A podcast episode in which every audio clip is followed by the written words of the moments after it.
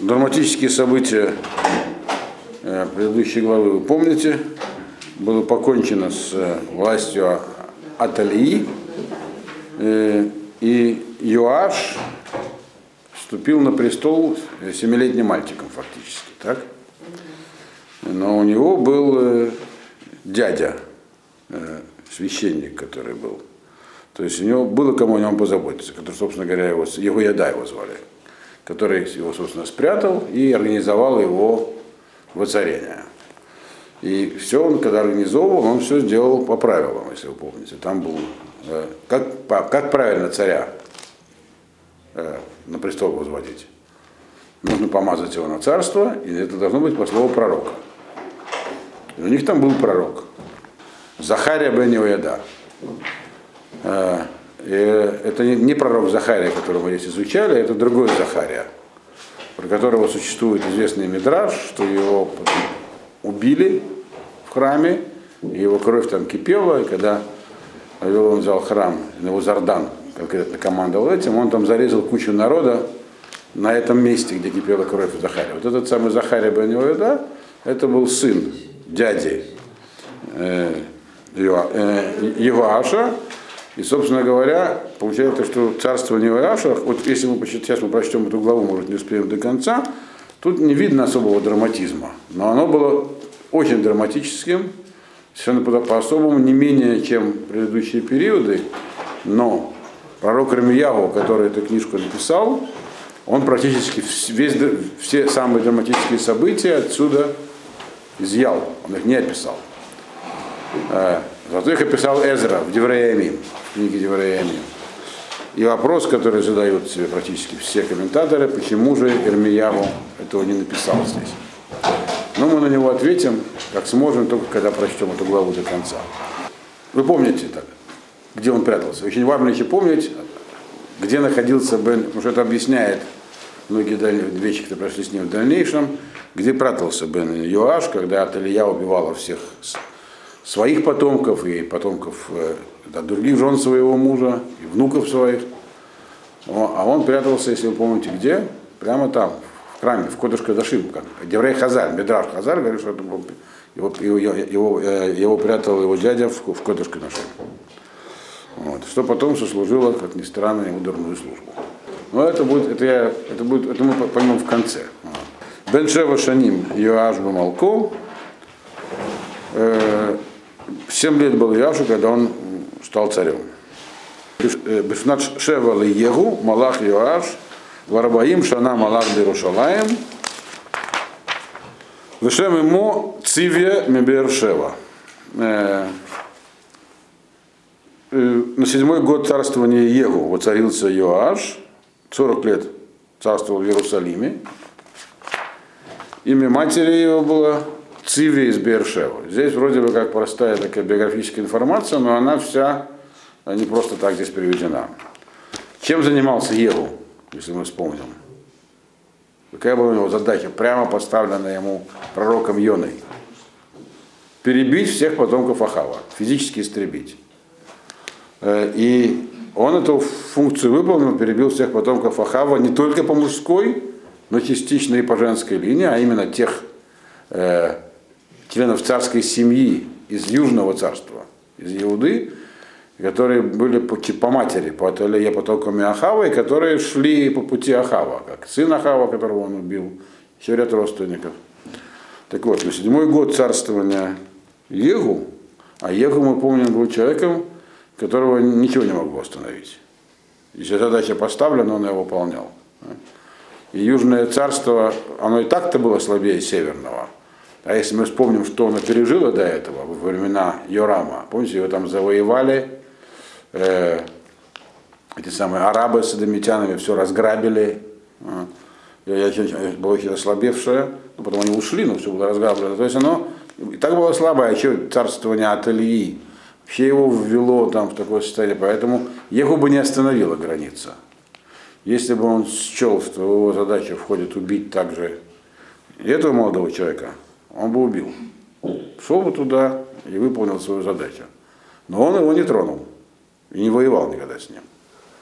Почему же?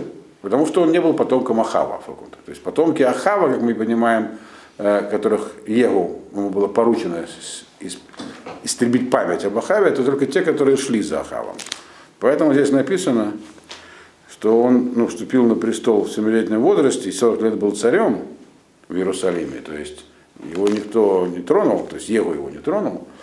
Э, а Егу, помню, царствовал там 27, что ли, то есть у него еще было время у Егу, если бы он захотел. Но написано, что его мать была Цивья из Бершевы. Его мать была, его звали Цивья, и она была родом из Бершевы. Чем, нам, чем это нас переведено? Ну, во-первых, она, что, она, что она не была ни финикийкой, ни, ни кем еще, который, как было в Северном царстве. Была еврейская женщина, которая написана, тоже Деварей Хазаль, что она была праведной женщиной. То есть здесь написано имя его матери, то есть имеется в виду, что он шел за матерью в данном случае. Он в этом смысле не был потомком Ахава. То есть его не затронуло влияние Ахава, это, так сказать, такой э, тренд, который был в, в царской семье после, э, после того, как э, э, Йошафат женил своего сына, сам, который был праведным человеком, он женил своего сына Иорама на дочери Ахава, и там как бы начались у них процессы сходные с тем, что было в Северном царстве. Так вот, его это не затронуло. То есть он, и вырос он в храме, и у него был дядя свящ... отвечал за, так сказать, за хозяйственную часть храма, священник такой высокого ранга. Он не был первосвященником его дядя. Вот. То есть он был, в принципе, с потенциалом праведного царя. И он практически им стал. Много в конце споткнулся. Как он споткнулся, здесь Малахим не написано. Написано в Девреями. Есть только намеки на это есть. Но пока что мы видим, что он делал. Э, третий посук. Ваяас Йоашу Ишар Бейне Ашем, Коли Мав, Ашер Горагу, Его Еда Акуген. И делал Иоаш прямое, прямое в глазах Всевышнего, то есть велся прямо и правильно в глазах Всевышнего, то есть был праведным царем, как указывал ему его да Коэн. Слово Ашер, видите, у него есть, по четыре значения. Как, когда в том числе. Поэтому если э, здесь написано, что он был праведным все свои дни, то есть все 40 лет царствования. Но в дальнейшем мы видим, что это было не так. И это как то, что написано в Девреямим, то, что будет ясно и здесь, из конца этой главы. Поэтому э, здесь можно перевести слово Ашер как когда. То есть он был праведным в то, в то время, пока был жив его наставник Иода, и дядя. И он ему говорил, что делать. Тогда он был праведным, он его слушался. Но здесь написано слово гора, это слово гора, а, море, учитель это есть, можно сказать, как, как учил его дядя. Здесь написано, как учил, как указывал. То есть, другими словами, он поступал, потому как ему говорил его дядя, но не учился у него. То есть, если бы он э, воспринял это не только как указание, но и проник, то есть учился, проник вглубь, то он бы и дальше мог продолжать. А, а так получилось, что после смерти, а как это получилось, мы узнаем, что после смерти дяди у него поменялся, так сказать, вектор. Поменялся очень оригинальным образом. Такого не было, по-моему, ни до него, ни после. То, как то, что он сделал. Вот. Э, так вот. Э, то есть, пока был жив дядя, он э, действовал правильно. И здесь, как же он действовал? Ну, действовал он правильно, но не во всем. Это четвертый посук. Мы помним, что Иегу тоже не все отменил. И вроде у них были причины, но это было поставлено им вину. Причем у Иоаша причина была вот это, что оставить то, что он оставил, еще больше, чем у Еву. А что он оставил? Четвертый посук. Рагабамот лосару от Аам мы запхиму макцерим вамамот. Только частные жертвенники он не убрал, народ по-прежнему приносил жертвы и воскурение на частных алтарях, на частных жертвенниках. Что такое частные жертвенники, вы помните или нет? До того, как был построен храм, люди имели право строить себе личные жертвенники, где-нибудь где жили, и там приносить жертву Всевышнему. Э, была Бама Мерказит, центральная Бама, центральный алтарь, который находился там либо в Шило, либо где передвигался он. Был в Иерусалиме одно время, даже в конце царя Давида, но он там был в Нове, в разных местах. Но были частные алтари, и это было разрешено. Только когда царь Шломо построил храм, это стало запрещенным. Там, а это не идолопоклонство. Они приносили жертву Всевышнему там. Только это запрещено, когда появился храм. Почему же он, интересно, этого... У него были объективные причины, почему он не убирал алтари. И дальше это будет понятно, какие были объективные причины. Грубо говоря, храм находился в таком состоянии, что народ туда, туда было стыдно людей приглашать, что называется. Ведь во времена Талии там прекратили жертвоприношения. Помните, что первое, что сделал Иоида, когда э, воцарил его, он восстановил, написано, порядок в храме. Какой порядок? Стали минимальный. Хотя бы стали приносить жертву тамид каждый день. Даже это прекратилось. И что второй он сделал? Тут же разрушил храм Бааля до основания, который там рядом построили. То, что пыталась Аталия внести. То есть Аталия, ее сыновья, э, и они, и, и, и, и те, кто к ним примыкал, они, они опасались, они не могли разрушить храм. Это было бы слишком. Но они сделали все, чтобы подорвать его авторитет храма и престиж те, что, то, что приносил народ Махцы Дашекель, ежегодный налог, они забирали все храм Бааля. Всю, все, что осталось после набега этих самых э, арабов э, с адамитянами, они тоже забрали. То есть, грубо говоря, все денежные поступления, которые присылали на храм, они забирали все. Они туда, написано, что они еще его порцу, они его частично внутри разрушили. То есть там многие вещи э, были разбиты, пришли в негодность.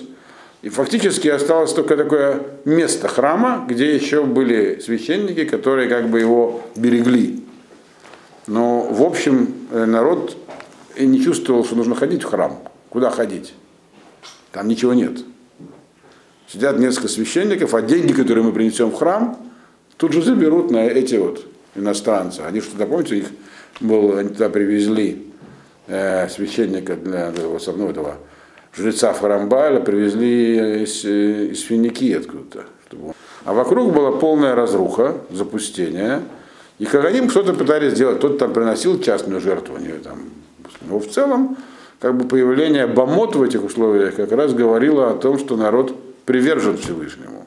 Важность жертвоприношения нам сегодня непонятна очень так сильно. Им она была очень понятна. И поэтому, когда они построили частные алтари, Прежде чем их отменять, надо было храм восстановить как-то так, придать ему человеческий вид. Желательно такой же блестящий, как бы во времена Шлома. И поэтому есть две истории, как Иоаш пытался это делать. Интересно, что одна изложена здесь Малахим, вторая в Евреях. Это разные истории. Он предпринял разные попытки это сделать. А для еврейского народа, как ты был построен храм, часто есть храм, нету храма, в период между храмами тоже они были запрещены частные жертвоприношения, вот частные алтари запрещены. Почему это было понятно? Потому что место, когда был построен храм, когда вы проходили это, вы помните, когда туда внесли Арона Кодыш, то это снялся такой контакт между верхними и нижними мирами. Там огонь так был. Ну, когда мы это проходили, вы это рассказывали. С этого момента частные алтари, их э, как бы их строить, это значит как бы забывать про этот контакт, унижать его значение. То есть она, шхина теперь там, все. Все, что можно было, от, от Илья оттуда забрала, и плюс к этому очень многое там порушила. В общем, остались такие стены, с, э, потрескавшиеся с э, кое-каким содержимым. Основную храмовую атрибутику они оставили там, понятно. Не трогали Арона Кодыш, Минару. То есть, как бы формально нельзя было сказать, что они разрушили храм. Они его не разрушали. Но сделали все возможное, чтобы храм потерял свое значение максимально. Пятый посук. Вайомер Йоаш э, Эль Гакоганим Коль Кесев Вагдашим Ашер Юва Бейдашем Кесев э, Овер Иш Кесев Нефашот Кесев Нефашот Арко Коль Кесев Ашер Яле Аллев Иш Леави Бейдашем э, Сразу почнем шестой посук, потому что он как бы разрыв между посуками неоправданный, здесь даже запятой нету. Как бы их хулаем, акуханим, иш меет э, макаро, вегем ихаску эт беде габайт, леколь аршер емаце шам бодек. Сказал я Ашкараним, э, все деньги, то есть серебро, денег-то, возможно, еще не было, но они уже были, наверное, монеты, да. примерно при 7 веке до новой эры, ну, может, еще не было. То есть, ну, по крайней мере, серебро, все деньги, которые приносят э, э, вот, гэгдеш, то есть, которые посвящают храму, люди приносят чего-то, которые э, принесут э, в Дом Всевышнего. Что это за деньги? Кесов овер иш, это кесов овер иш, это э, полшекеля ежегодный налог, кто каждый приносил в храм. Кесов нефашот арко. Нефашот арко это такой вид обета был. Э, есть трактат Талмуда, называется Оркин. Стоимость человека. То есть в разных религиях были такие там идолопоклоннических была, люди иногда отдавали себя в храмовые рабы или кого-то там, дарили храму рабов. В храме в Иерусалиме такое дело запрещалось, поэтому когда человек говорил, что я посвящаю себя, например, храму, имелось в виду, что свою рыночную стоимость как раба, то есть деньги. И есть четкая была, прям в Торе написано, это градация, зависит от возраста и пола, кто сколько стоит в этом случае, вот, в серебряном эквиваленте. Если вы помним, когда пророк Шмуэль, его мать принес, привела его в храм, он был левитом.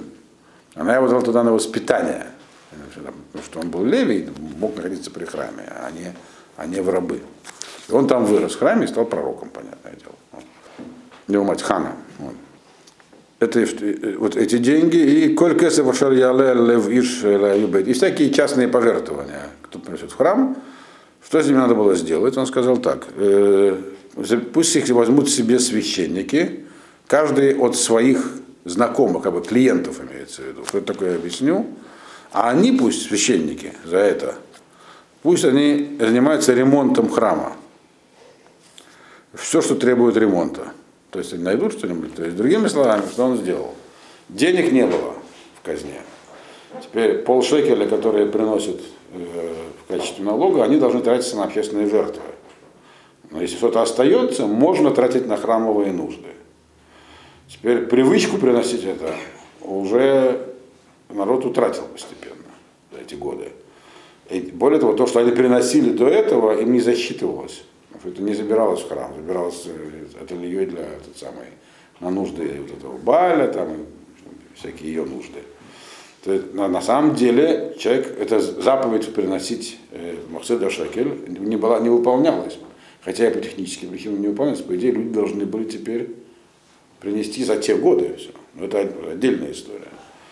Но денег не было, а нужно было срочно ремонтировать. Поэтому что он предложил Кааним? Есть разные, кстати, варианты объяснения того, что он им предложил. Сказал, давайте делать так. Храм, то есть он такой как бы фьючерную, фьючерсную сделку с ними Сказал, храм будут приносить пожертвования теперь. Более того, надо привести его в порядок, и будет народ весь ходить. Да. Но пока денег нет, а храм нужно привести в порядок. Поэтому делаем так. У каждого Каэна были так называемые друзья, клиенты, то есть матанотка и луна. Было понятие такое матанотка и луна. Каждый, так сказать, кто выращивал там зерно, должен был давать труму Каэну. Он мог давать любому Каэну. Поэтому у каждой семьи был там свой Каэн, который был рядом с семьей. Там, от, э, при шхите тоже были специальная часть животного давалась Каэну. Поэтому все, кто вашего вот, с вами работает, с Каэнами, вы с ними договоритесь, чтобы все эти деньги, которые приносят в храм за последующие годы, они отдавали вам. А вы пока за счет своих средств займитесь ремонтом храма. Деньги вы потом вернете за счет этих приношений, э, а храм надо ремонтировать сейчас. Поэтому займитесь ремонтом храма. Царской казны тоже не было особенно. То есть э, ситуация была тяжелая, в том числе экономическая.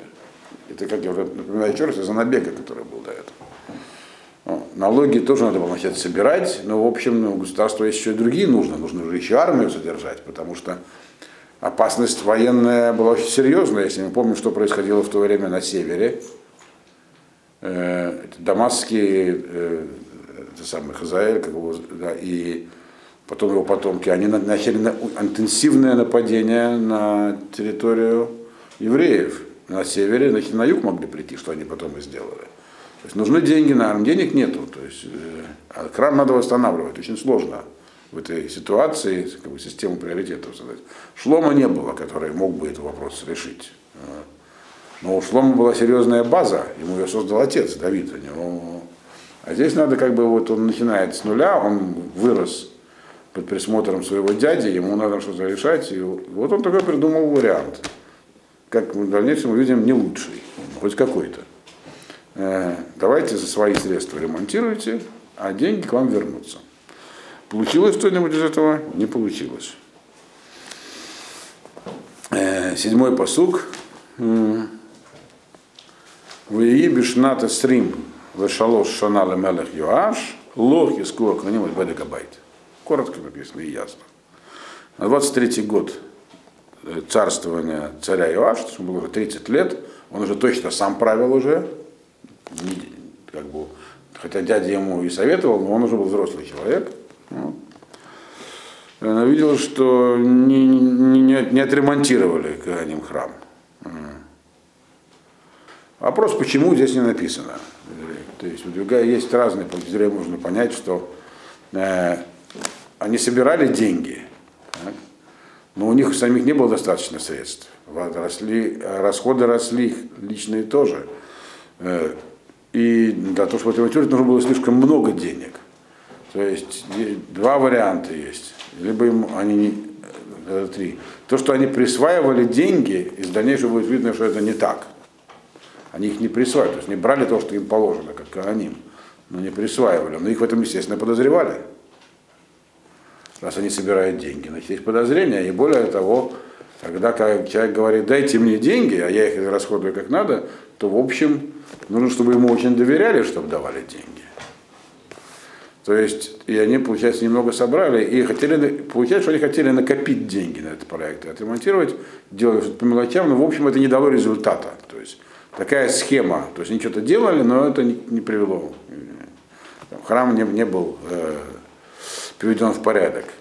Из Двереемим написано, что Яшу был бы еще более амбициозный план. Там описана другая история, ну, которая, которую он, другое усилие, которое он предпринял еще до этого, только он сказал такую как бы, минимальную вещь делать.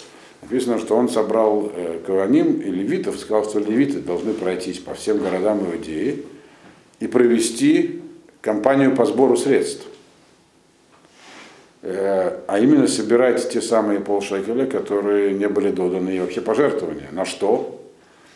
Вначале он хотел, там описано на что, он хотел полностью установить храм, как времена Шломо.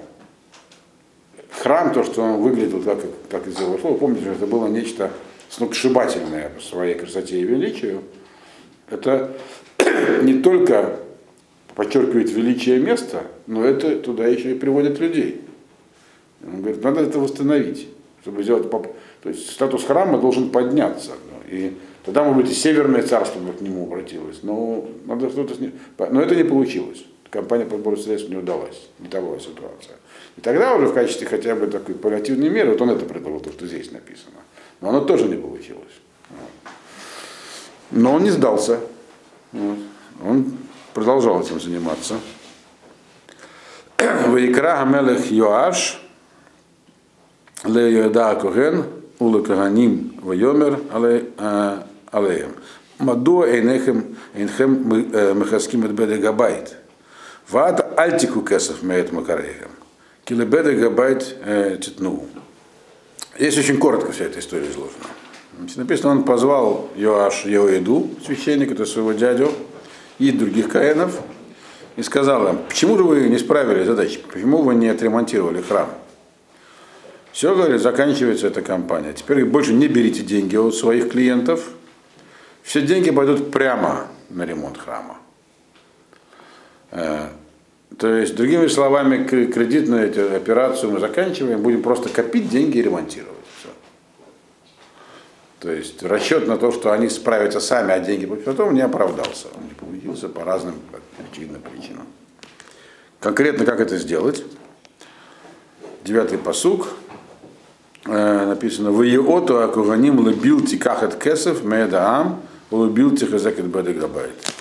Написано, что как бы понравилось это очень своих Каганим. Они почувствовали облегчение, что им теперь не нужно больше собирать деньги у народа и не нужно заниматься ремонтом храма. То есть так, так написано. То есть не то, чтобы они видели в этом возможность, так сказать, отката и распила, как бы мы подумали сегодня, будучи испорчены реальностью. они видели в этом тяжелую ношу, на них нужна ответственность за ремонт, они не справляются с этой работой. А деньги собирать это вообще очень тяжело. Кто знает. Вот. Я точно знаю. Вот. И они не хотели своих слов, говорили, слава Богу, как бы, но, как, бы, как, как гора с плеч, они сказали. Все. Отсюда мы видим, что в принципе собирать налоги, подати и прочее всегда была работа, которая заним... это была привилегией, которой занимались не самые щепетильные люди, так сказать, это выколачивание денег. И тогда есть возможность, так сказать, э, обогатиться. Но мы видим, что они такой задачи перед собой не ставили, они это несли как тяжкий груз. Поэтому их, ну, их подозревали, естественно. Поэтому сказали, все, слава Богу, не надо. Все.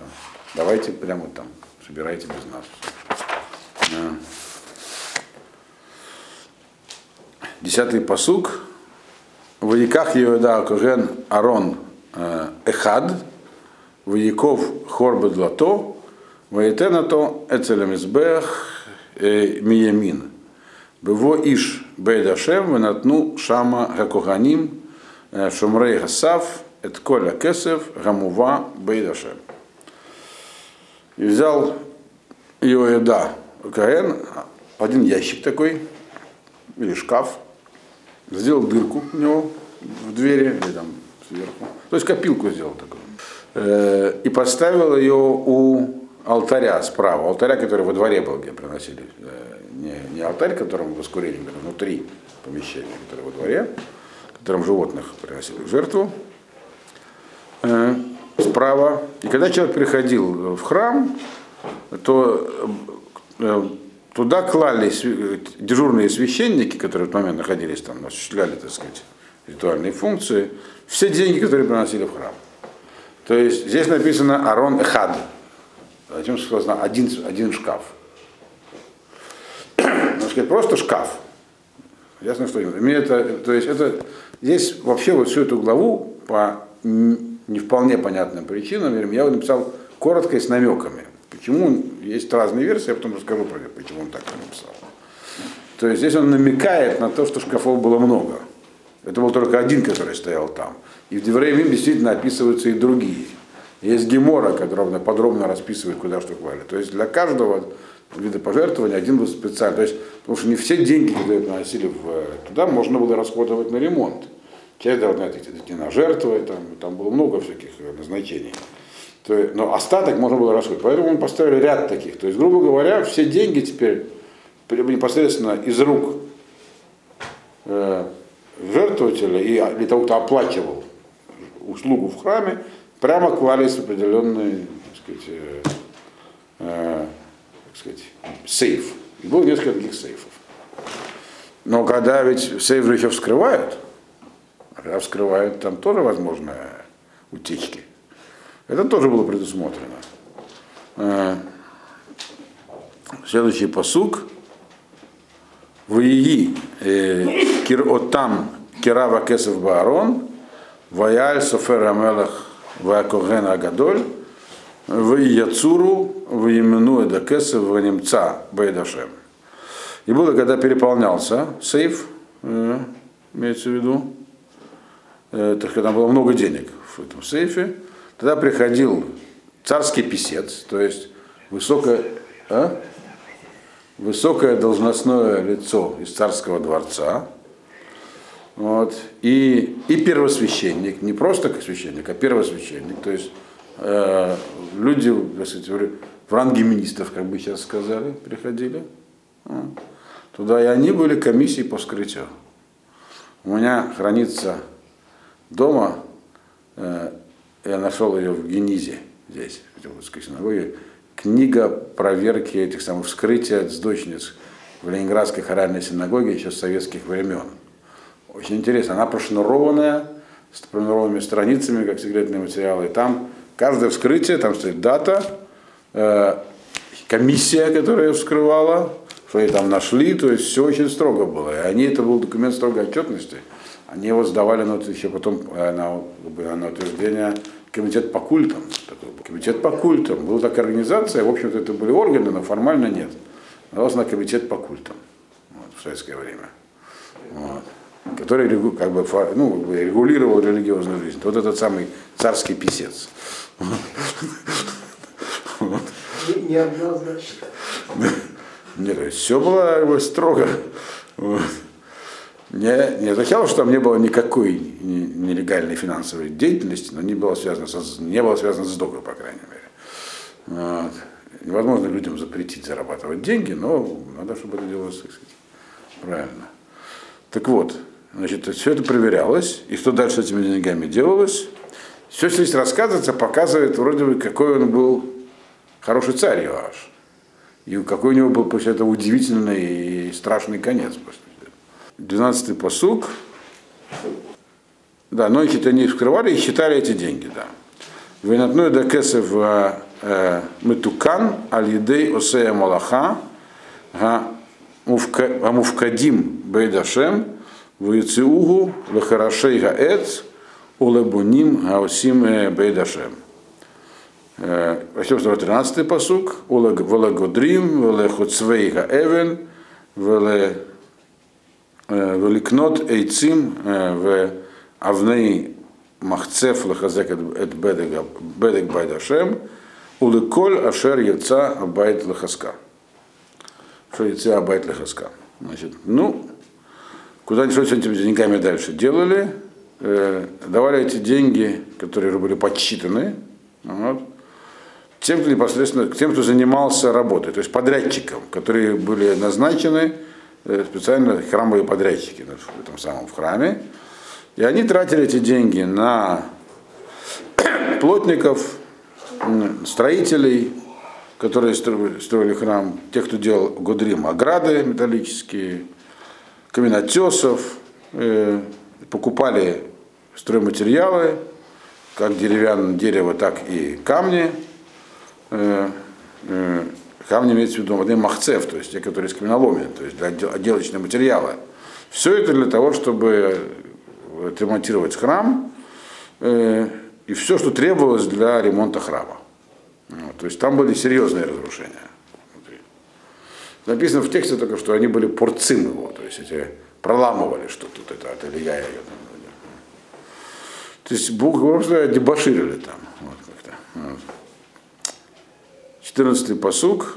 Ахло Яасе Бейдашем Сипот Кесев Мизмарот Мизракот Хацуцрот Коль Клей Загав Кесев Мина Кесев Гамува Бейдашем. Но только не сделали они сипот, а кесов, серебряные какие-то сосуды. Что это сосуды, никто точно не знает, их назначение есть. Можно понять двояко, что это крапильницы, либо какой-то музыкальный инструмент. Такое такое объяснение есть. Э, и там еще другие мизмород, то есть это что-то музыкальное, э, э, еще одни крапильницы мизракот, трубы и, все другие сосуды, которые делались из золота и серебра.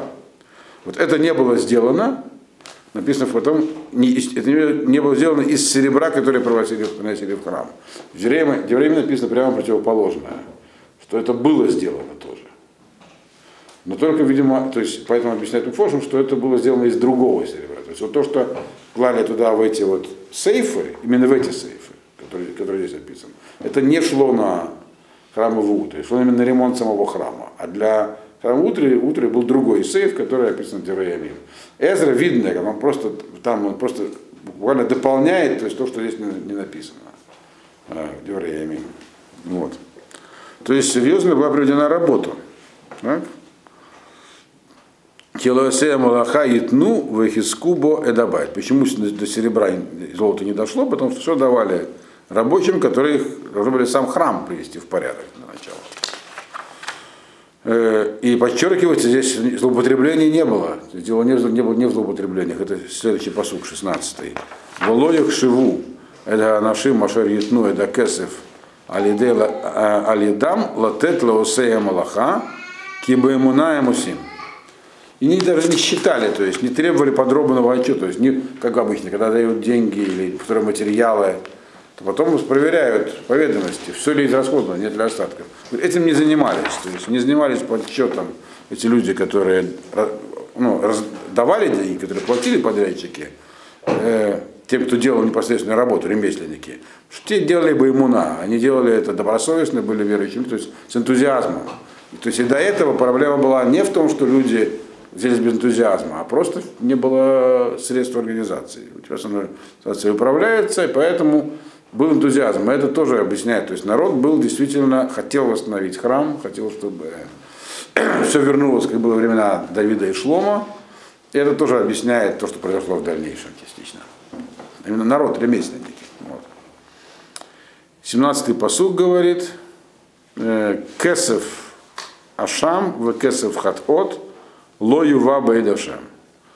Э, деньги за жертвы э, Ашам и жертвы за Хатат, их не приносили в храм, Лекованим То есть не все деньги не за любые жертвы, их можно класть в эти шкафы, как я уже говорил их надо, были вещи, которые например, их принесли, чтобы купить жертву, надо было именно жертву на них приносить. И более того, есть э, строгие правила, что делать, если деньги отстали, остались. Если человек принес жертву там, купить барана, баран обошелся дешевле. На оставшиеся деньги, в этих случаях их нельзя было расходовать. Именно вот Ашам и Хатат, их нельзя было расходовать. Тут в Геморе написано, на ремонт храма, их, на них нужно купить другие жертвы, которые делали жертвы всесожжения. Но от этих вот других жертв шкуры принадлежали Каренам. То есть как бы, это их как было, была их доля. Поэтому что написано Лаковани Мию, отдавали Каренам, имеется в виду, что шкура этих жертв шли Каренам. То есть, не, не, то есть не здесь, что здесь говорится, что хотя были брошены все силы на ремонт храма, но не нарушался закон при этом. Не в ущерб э, основной деятельности храма жертвоприношения. Все было очень кошерно и прямо супер правильно. Вот. Прямо идиллия, как написано в одной песне Маяковского, уголок социализма просто, так сказать. Просто все было просто замечательно.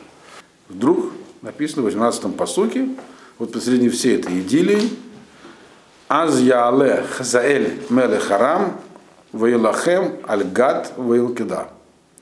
Весем Хазаэль Панав Лалот Али Рушалам. Тогда пришел как раз Хазаэль, царь Арама, тот самый, который и Северному царству покоя не давал, но в Зайордании. А тут он пришел непосредственно, близко очень. Куда он пришел, Хазаэль этот? В Гад. И захватил ее. Гад это недалеко от современного Бетшемиша. Это было понятно. Есть там город Кирьят Гад, это не сам Гад, но там рядом он находится. Ну, то есть это оттуда до Иерусалима Сегодня полчаса езды на машине, но, в общем, это недалеко. Ну, 40 минут. Один дневной, два прихода, ну, три для армии, в общем. Пришел он туда и захватил, захватил Гад. Гад был под властью царей Иуды еще с времен Давида. Вообще это была земля филистимлян, Гад. Но она под властью царей Иуды еще с времен Давида, который филистимлян разбил. Вот. И написано, что и он обратил свое лицо на Иерусалим. То есть ясно было, что следующий его, э, следующая его цель Иерусалим. И, очевидно, сил сопротивляться ему не было. То есть армия какая-то была, но не такая, которая могла сражаться с Хазаэлем. И средств, как мы видим, у них категорично была, не хватало средств на все. Но и так же просто не бывает, что вдруг, если все делать правильно, приходят какие-то... Мы помним, Почему Израиль атаковал Северное царство? Это было наказание для Еву, который все-таки не убрал этих золотых тельцов. Написано, ну, тогда они начали наказывать. Это, то есть просто так Израилю не приходят. Значит, была какая-то проблема во, всем, во всей этой идиллии. Э, что за проблема, здесь не написано. Ермияву не написал. Э, написал Эзра. Мы это прочтем в следующий раз. Он только намекнул на то, что была проблема. И я думаю, на этом, ну, прочтем еще один посук, как он от этой проблемы избавился, а закончим, и лучше здесь остановимся, потому что там надо рассказать длинную историю, в чем была проблема. В следующий раз мы это сделаем. Это очень странно, все было хорошо, и вдруг, как гром среди ясного неба, наказание. За что наказание? Но было за что, как выяснится.